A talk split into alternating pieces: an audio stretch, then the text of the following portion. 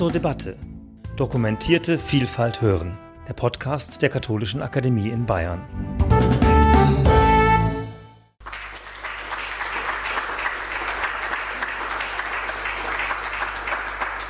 Bekanntlich, meine Damen und Herren, ist die Philosophie aus dem Taumatzein, dem Staunen geboren. Allerdings nicht aus dem bewundernden Staunen über die großartige Schönheit und Ordnung der Welt, sondern aus dem skeptischen Staunen, dass vieles in der Welt sich nicht so verhält, wie wir erwarten. Mit einem derartigen Staunen muss ich meinen Vortrag beginnen. In der Tradition der philosophischen und theologischen Ethik sowie in der Praxis der Weltreligionen haben verschiedene Formen des Verzichtes eine erhebliche Bedeutung.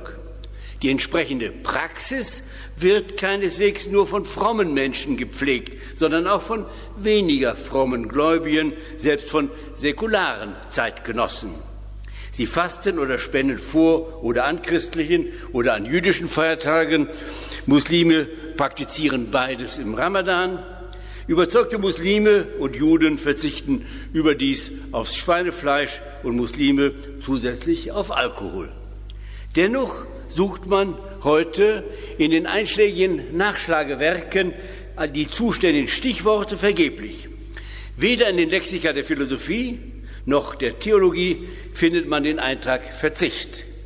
Auch die verwandten Stichworte wie Askese oder Fasten sucht man vergeblich. Eine Ausnahme bildet, man sehe mir diesen Hinweis nach, in dem von mir herausgegebenen Lexikon der Ethik. Tauchen wir also mit dem Verzicht in eine uns fremde, fremd gewordene Welt ein? Denn so viel Bildungswissen haben wir noch, dass wir wissen, früher spielte das Verzichten durchaus eine Rolle. Ist der Verzicht also eine Utopie im wörtlichen Sinn, ein Nichtort oder Nirgendland? Ist die bloße Aufforderung zu verzichten ein Zeichen von Weltfremdheit? Die entsprechenden Gesellschaftsdiagnosen kennen wir, etwa die Rede von einer Konsumgesellschaft zu ergänzen um die Wegwerfgesellschaft. Andererseits bleibt meine einleitende Beobachtung doch richtig. In den genannten religiösen Zeiten, in der Fastenzeit, auch dem Advent, früher an Freitagen ohne Fleisch und bei den Muslimen im Ramadan, also in diesen Tagen wird noch gefastet und gespendet. Und wer sich schämt zu fasten und sich damit als noch partiell gläubiger Christ outet, der verschiebt es vielleicht in andere Jahreszeiten oder nennt es selbst als Nicht-Muslim lieber Ramadan. Allerdings dessen strenge Regel, vom Sonnenaufgang bis Sonnenuntergang zu fasten, befolgt er lieber doch nicht. Behandeln wir das Thema philosophisch, das heißt als erstes gründlich und machen uns vorab kundig. Vorab im Sprachgebrauch. Um sich an die semantische und lebensweltliche Bedeutung der Sache heranzutasten, empfiehlt sich generell ein Blick in das deutsche Wörterbuch. Jakob und Wilhelm Grimm hatten es begonnen.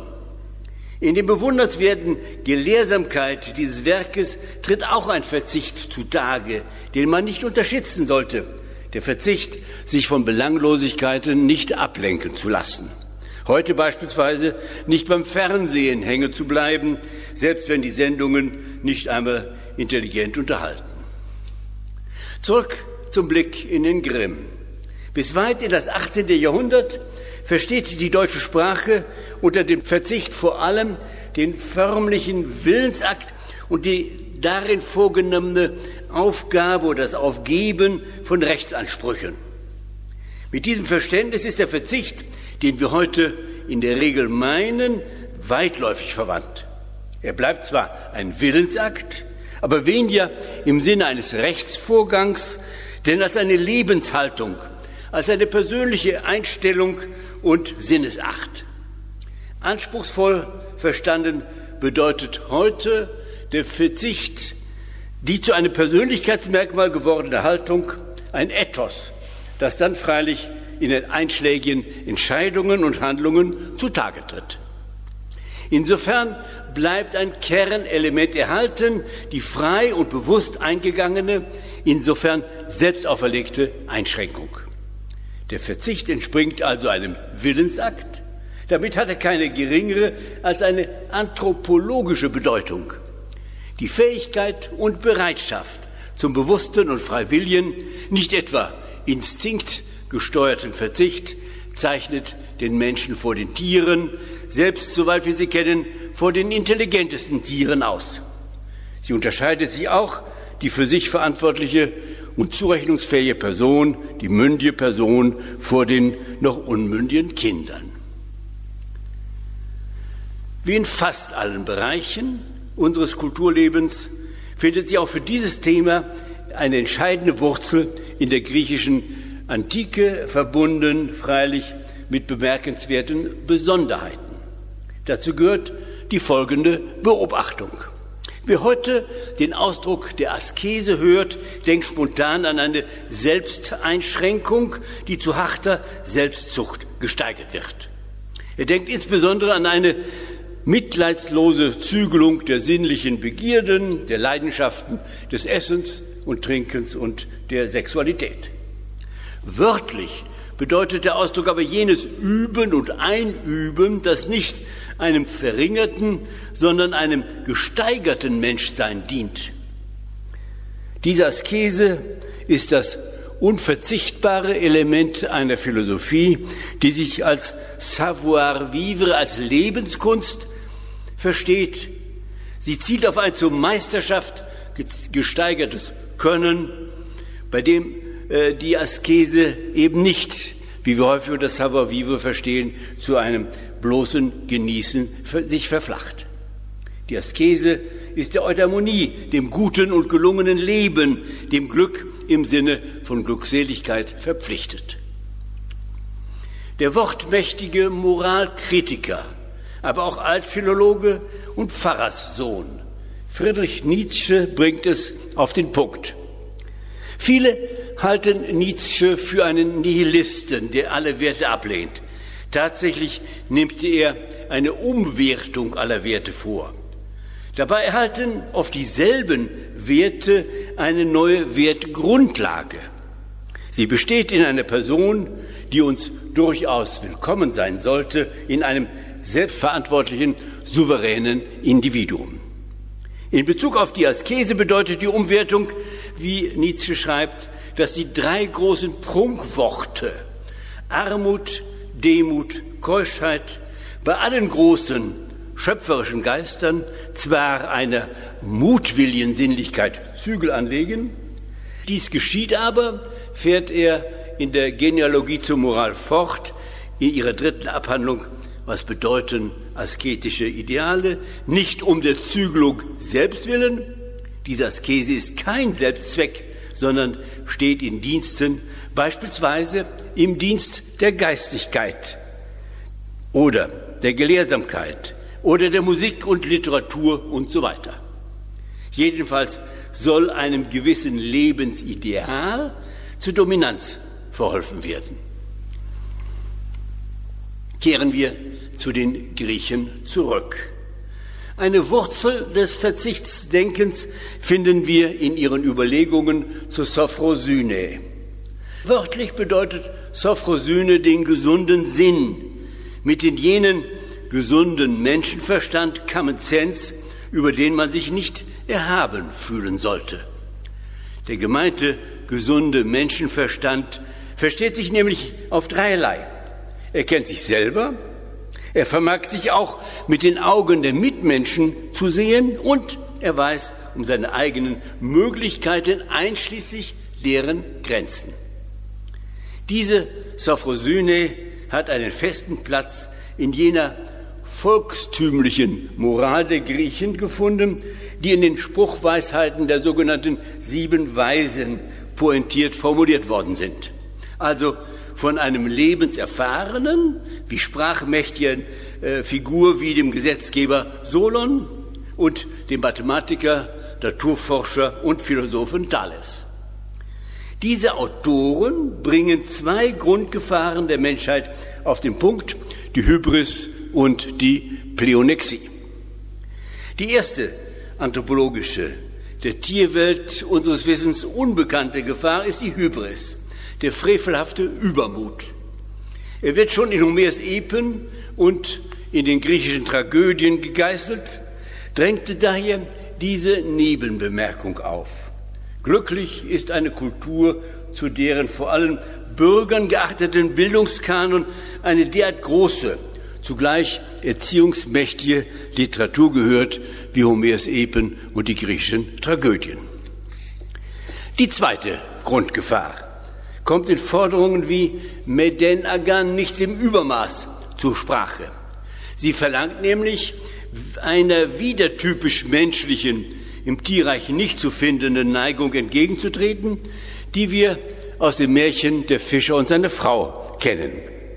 Leidenschaften wie die Habsucht, aber auch die Ehrsucht und die Herrschsucht sind nie zufrieden. Sie verlangen mehr und mehr und noch einmal mehr, ohne jede innere Grenze. Gegen beide Grundgefahren, also noch einmal Hybris und Pleonexie, tritt nun die Sophrosyne, die Besonnenheit auf den Plan. Sie fordert keineswegs alle spontanen Neigungen zu unterdrücken.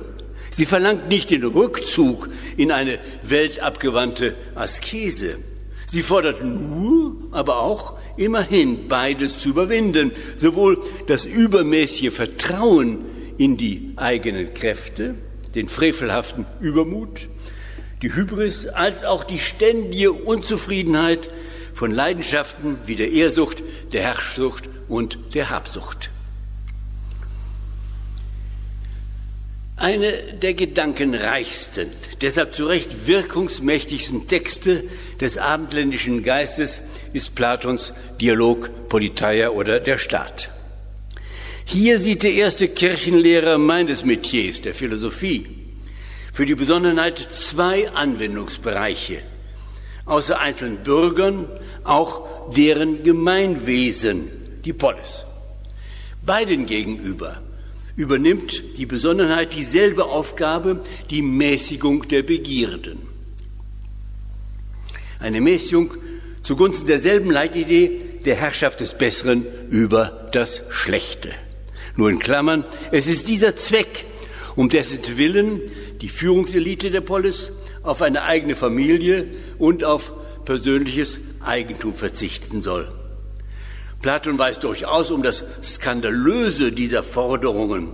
Er kennt aber auch die Gefahr, dass man beispielsweise im Konfliktfall vom Wohl der Familie und vom Wohl des Gemeinwesens sich zugunsten der Familie und gegen das Gemeinwohl entscheidet. Ähnliches gilt für die Versuchung des Geldes. Wer schon die große Macht hat, braucht keine weiteren dem politischen Amt zusätzlichen und ihm schädlichen Nebenanreize. Weder eine große Vergütung noch lukrative Nebentätigkeiten. Und auch nicht, dass man nach dem Ausscheiden aus seinem politischen Amt eine hochdotierte Lobbytätigkeit übernimmt.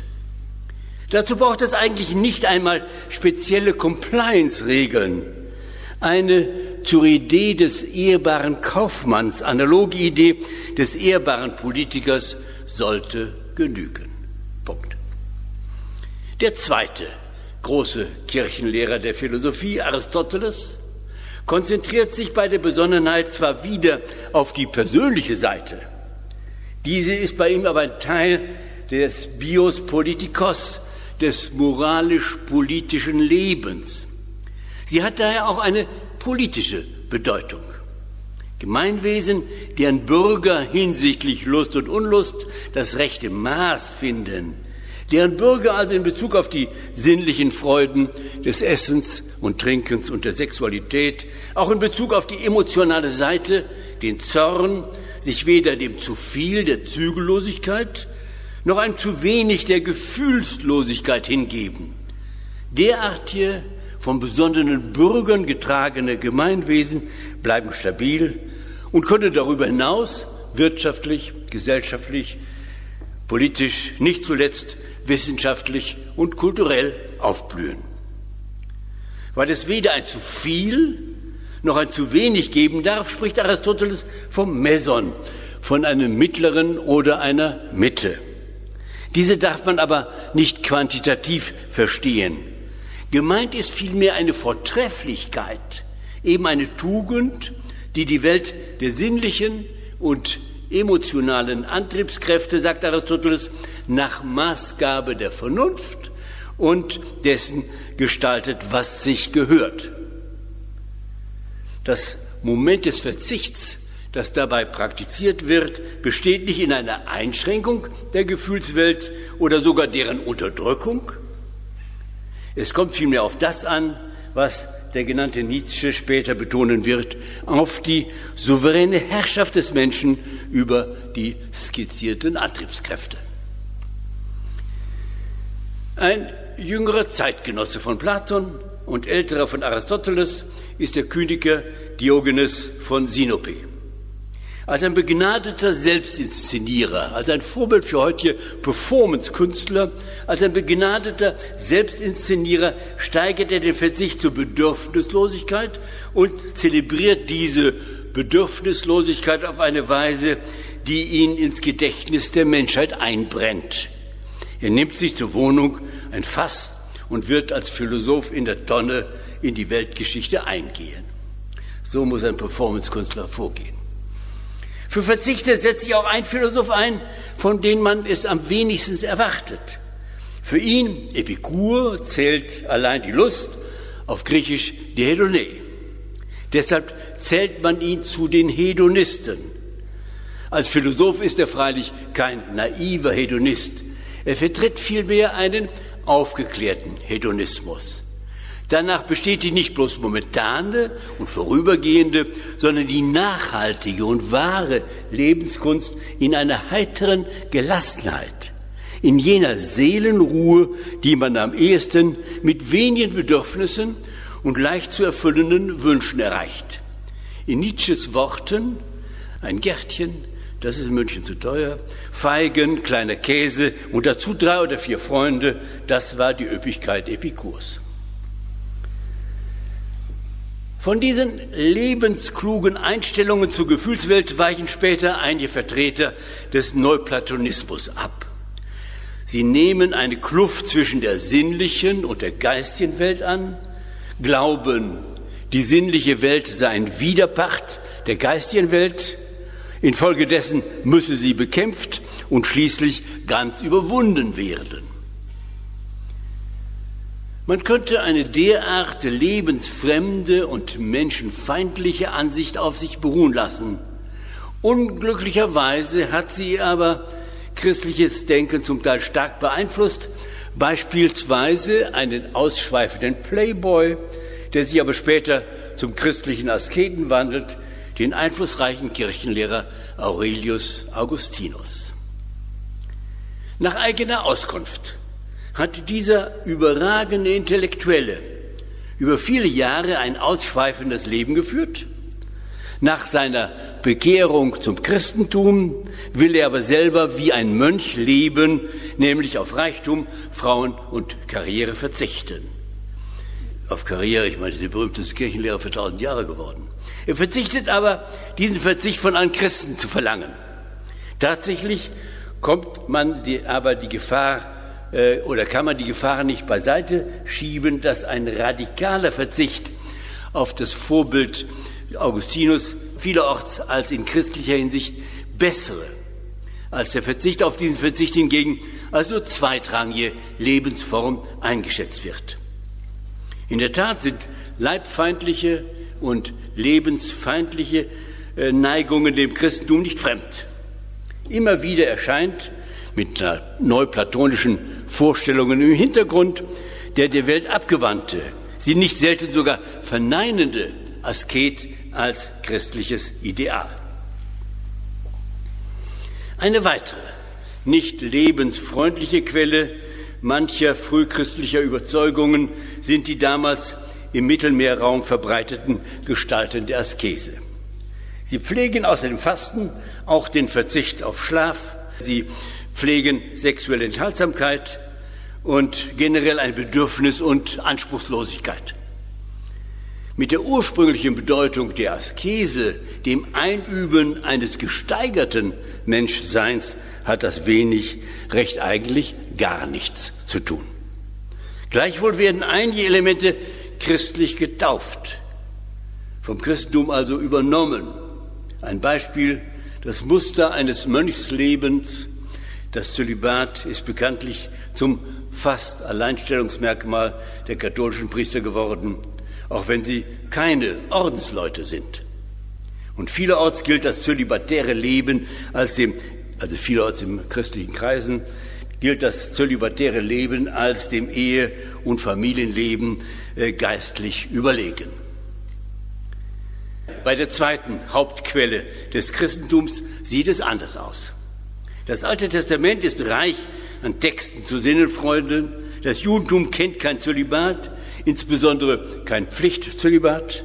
Und vom Neuen Testament kann man wohl schwerlich behaupten, es sei von Sinnenfeindschaft durchdrungen. Eine faire Beurteilung sollte allerdings dieses nicht unterschlagen. Nach Matthäus Kapitel 6, Vers 16 darf christliches Fasten nicht mit finsterem Gesicht erfolgen. Daher erklärt Augustinus mit Nachdruck, es sei ganz und gar gleichgültig, wie viel eine esse. Entscheidend sei allein, mit welcher Leichtigkeit und Heiterkeit des Herzens dies geschehe, wenn, und er verzichte, wenn nicht äh, die Not etwas anderes verlangt. Augustinus steht, wie gesagt, dem Neuplatonismus nahe. Für den zweiten großen Kirchenlehrer, Thomas von Aquin, hingegen ist Aristoteles das herausragende Vorbild. Von ihm angeregt tritt er der damals verbreiteten, mancherorts auch heute vertretenen Ansicht entgegen, Fasten sei etwas Außergewöhnliches. Bei Fasten dränge sich die Vorstellung eines Asketen, vielleicht auch die eines Heiligen auf. Tatsächlich sei es nicht einmal eine wahrhaft religiöse Praxis, denn es werde von der Lex Naturae, dem natürlichen Sittengesetz, geboten. Es gründe also in einem allgemein menschlichen Sollen. Deshalb leuchtet eine Tugend wie die Besonnenheit, von Thomas Temperantia Maß genannt, einem religionsunabhängigen, einem rein säkularen Denken durchaus ein. Um Maß zu halten, kann man sich an die griechische Bedeutung und Forderung nichts im Übermaß halten. Eine Belehrung durch die Bibel, durch das Alte oder das Neue Testament sind hier unnötig. Handlungen wie ein Fasten, sagt Thomas, seien wie ein Arzneimittel, das man gegen den Aufruhr der Sinnlichkeit immer wieder zu sich nehmen solle. Dagegen drängt sich jedoch von seinem Lehrmeister Aristoteles her ein Einwand auf. Wie die anderen Charaktertugenden, so erwirbt man nach Aristoteles die Besonnenheit durch ein ständiges Einüben. Besonnen wird man nämlich durch besonnenes Handeln, sofern man es so oft praktiziert, dass es nach einiger Zeit zu einem Charaktermerkmal wird. Wer seine Triebe und Bedürfnisse immer wieder vernünftig kontrolliert, der bildet die Tugend der Besonnenheit aus, sodass ihm ein Übergewicht der Triebe und Bedürfnisse nicht mehr droht.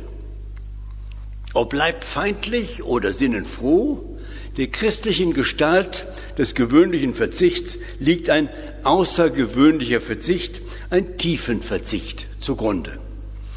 Der Verzicht ist nämlich als Nachfolge des alles entscheidenden Vorbilds des Reformjuden Jesus von Nazareth und, wie es in der Bibel heißt, um des Himmelreiches willen zu praktizieren. Aus diesem Grund braucht es in sachlicher Hinsicht vorab einen tiefer reichenden Verzicht. Ohne Zweifel ist es ehrenwert, dass christliche Organisationen sich in Caritas und anderen Formen der Nächstenliebe engagieren.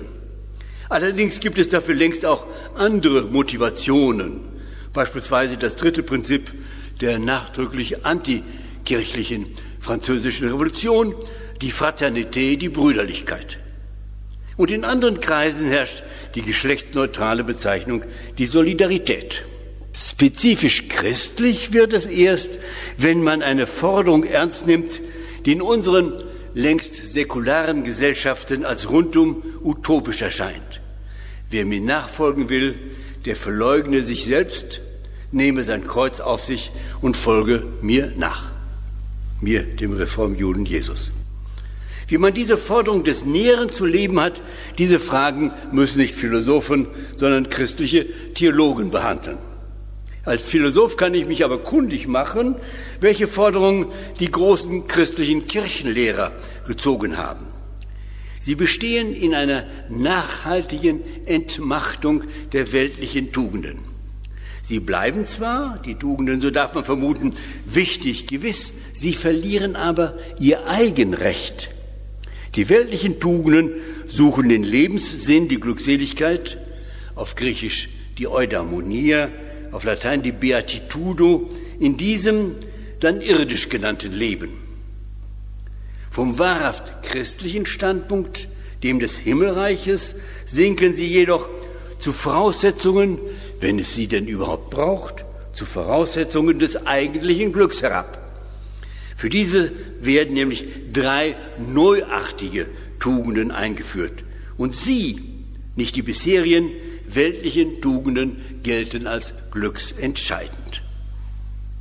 Und der für eine säkulare Gesellschaft zutiefst provokative Charakter liegt darin, dass es genau genommen nur noch auf sie, die religiösen bzw. theologischen Tugenden ankommt. Es sind die Tugenden des Glaubens, der Fides, der Hoffnung, des Spes und der Liebe, der Caritas. Aber in einem von Organisation der Caritas grundverschiedenen Sinn.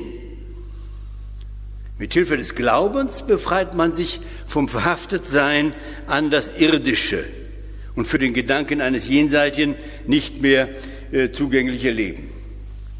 Die Liebe zielt auf das, worauf es letztlich ankommt, auf die im Jenseits mögliche Schau Gottes. Und die Hoffnung lässt erwarten, dieser Schau einmal tatsächlich teilhaftig zu werden. Die Provokation dieser neuartigen Tugenden, das sollte man nicht unterschlagen, auch nicht kleinreden, ist enorm. Die christlichen Tugenden drohen den weltlichen, heidnischen Tugenden, wie schon gesagt, ihr Eigenrecht zu nehmen. Die Temperantia beispielsweise, das Maß, muss auf den Anteil des eigenen Willens verzichten, der in Konkurrenz zum Glauben, nämlich zum Abfall von Gott führen kann. Ähnliches gilt für die Liebe und für die Hoffnung. Wer Gott nicht liebt oder auf die Schau Gottes nicht mehr hofft, der handelt seinem Verlangen nach dem wahren Glück, so diese christliche Interpretation, zuwider. Thomas jedoch, obwohl ein Dominikanermönch, der ganz den Wissenschaften der Philosophie und Theologie sein Leben widmet, und der hat in seinen Jahren, er ist Anfang 50 schon gestorben, ein Riesenwerk hinterlassen. Thomas von Aquin ist lebenserfahren und lebensoffen. Genug, bei den weltlichen Tugenden ihren Eigenwert zu betonen. Bei der Temperantia blickt er weniger auf die negative Seite, den Verzicht, als auf die positive Funktion. Wer in der Welt der Sinnlichkeit Maß hält, wer die Freuden des Essens und Trinkens und der Sexualität genießt, denn sie dienen letztlich den beiden natürlichen Lebenszwecken des Menschen, der Selbsterhaltung und der Achterhaltung. Wer dabei jedoch das Maß verliert, der erfährt bei einem zu viel eine Abstumpfung und sinkt bei einem zu wenig auf ein gefühlsarmes Wesen herab. In der modernen Philosophie taucht ein Verzicht auf, den so gut wie alle Menschen in ihrem Leben praktizieren. Merkwürdigerweise spielt er, soweit ich es übersehe, weder in der Sozialethik noch in den Sozialwissenschaften eine wichtige Rolle. Selbst die Theorie, die sich gern zur kritischen Theorie adelt, die Theorie der Frankfurter Schule, geht darauf nicht nachdrücklich ein. Das mag erstaunen, da dieser Gedanke, den ich Ihnen gleich vorstelle, einen geistigen Vorfahren hat, den diese Schule Georg Wilhelm Friedrich Hegel doch mindestens schätzt. Hegel schreibt in einem seiner berühmtesten Werke, der Phänomenologie des Geistes, von diesem Thema. Dort steht es nicht an entlegener Stelle, sondern in dem prominenten Herrschafts-Knechtschafts-Kapitel. Hegel bringt dort eine für den Menschen spezifische, überdies lebensnotwendige Tätigkeit, die Arbeit auf den Begriff. Wer arbeitet, sagt Hegel, setzt sich mit der Natur oder mit seinen Mitmenschen auseinander. Insofern verzichtet er auf den unmittelbaren Genuss der Früchte seiner Arbeit. Und mit diesem Verzicht befreit er sich von einem bloß naturhaften Vorhandensein. Darin liegt nun ein humaner Gewinn. Nicht derjenige, der den Knecht zur Arbeit zwingt, der anfängliche Herr, sondern der anfängliche Knecht erscheint bei dieser näheren Betrachtung als der eigentliche Herr. Er ist nämlich derjenige, äh, der zum unmittelbaren Genießen eine Distanz nimmt, die dem Herrn fehlt. Eine erste Bemerkung zum größten Moralphilosophen der Neuzeit, Immanuel Kant. Viele halten ihn für einen gefühlsarmen Pedanten. Tatsächlich war er in den Salons von Königsberg als ein charmanter Gast beliebt. Er veranstaltete selber großzügige Mittagstafeln und vor allem fordert er in Bezug auf alle Tugenden, auch auf die Tugend des Verzichts, sie nicht mit umwölkter Stirn, sondern mit einer Leichtigkeit und Heiterkeit des Herzens zu praktizieren. Eine zweite Bemerkung zu zwei früher viel gelesenen Philosophen des 20. Jahrhunderts, zunächst zu Nikolai Hartmann. Nikolai Hartmann versteht die Tugend des Verzichts, die Besonnenheit, vornehmlich positiv, als ein seelisches Maß und Ebenmaß, das die zerstörende Unmäßigkeit eindämme. Weil Nikolai Hartmann die Affekte als die Wurzel des emotionalen Lebens und der seelischen Kraft einschätzt, hält er die Forderung, die Affekte auszurotten, für naturwidrig. Dem habe übrigens eine christliche Ansicht Vorschub geleistet, die Ansicht von der wurzelhaften Sündhaftigkeit der menschlichen Natur, also der Gedanke der Erbsünde. Beim Heiden Aristoteles schätzt Hartmann, dass er, ich zitiere wieder, die Steigerung der Genussfähigkeit im Sinne des ethischen guten Geschmacks, der Sapientia, die wir auch gelegentlich mit Weisheit übersetzen, diese Sapientia ausbildet. Offensichtlich lässt sich hier ein Ethos des Verzichts schwerlich anschließen. Für Josef Pieper, den anderen übrigens dezidiert christlichen Philosophen des 20. Jahrhunderts, finden wir dagegen oder bei ihm finden wir respektable Gründe für ein Fasten. Bei dem noch nicht zur Vollkommenheit gereiften beim gewöhnlichen Menschen sei die innere Ordnung der sinnlichen Antriebskräfte gefährdet. Pieper meint ein Erziehungsmittel und zählt dazu etwas sich kosten lassen, um eine sich selbst besitzende, freie sittliche Person zu werden, müsse man, erlauben Sie mir diese Bemerkung, wenn man Frauenzeitschriften anschaut, so findet man dort immer wieder Diät oder andere Fastenkuren, also auf diese Dinge wie Diät und Fastenkuren sich einlassen. Dass sie immer wieder beschrieben werden, bedeutet allerdings auch, äh, was Josef Pieper Ansicht bestätigen würde, dass dieses Arzneimittel entweder nicht hilft oder einen utopischen Charakter hat, denn sie werden gar nicht oder nicht hinreichend erfolgreich praktiziert. Vielleicht sind heute, ich komme zum Schluss, vielleicht sind heute ganz andere Arten von Verzicht aktuell. Die Gründe hängen ohne Zweifel nicht mit der Frage zusammen, die ich heute in den Mittelpunkt gestellt habe, wie kann der Mensch den beiden Grundgefahren, dem frevelhaften Übermut und dem Nimmersatz zum Trotz, wie kann er trotz Ehrgier, Habgier und Herrschgier versuchen, eine moralisch rechtschaffene Person zu sein? Vermutlich könnte es aber ausreichen, unsere Rechtschaffenheit auf Lebensbereiche zu erweitern, die Nikolai Hartmann, Josef Pieper und andere Philosophen noch nicht in den Blick genommen haben. Die Bereiche sind allseits bekannt und werden vielstimmig diskutiert. Deshalb genügt es für diesen Vortrag, sie zu benennen.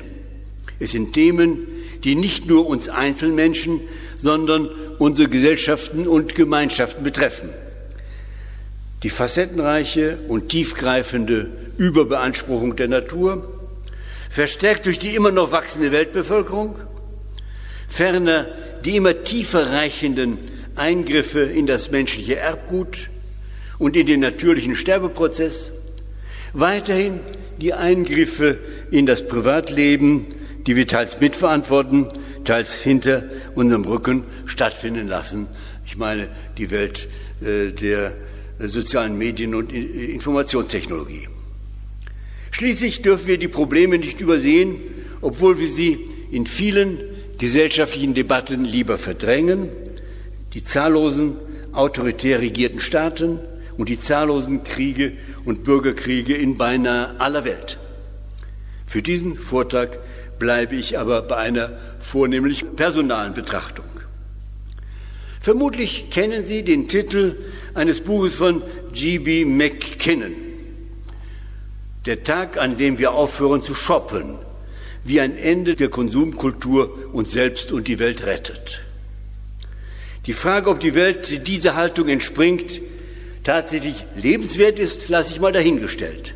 Auch die Frage, wem von uns die radikale Umstellung leichter fällt, den Männern oder den Frauen, den Jungen oder den Älteren, denn die Gegenstände des Shoppens bestehen ja nicht nur aus Kleidung. Stattdessen ziehe ich eine Bilanz entlang meines Titelbegriffs. Will die moderne Zivilisation trotz der angedeuteten Probleme menschenwürdig überleben, muss sie die in ihr schlummernden Kräfte von Hochmut und Übermut und von Niezufriedenheit eindämmen, besser noch beherrschen. Und sie darf diese Aufgabe nicht für eine lebensfremde Utopie halten, sie muss sie als eine realistische Vision einschätzen. Die dafür nötigen Hilfsmittel liegen auf der Hand. Wir benötigen ein enormes Maß sowohl an persönlichen als auch an einer wirtschaftlichen, gesellschaftspolitischen, nicht zuletzt an einer global wirksamen Besonderheit. Vielen Dank.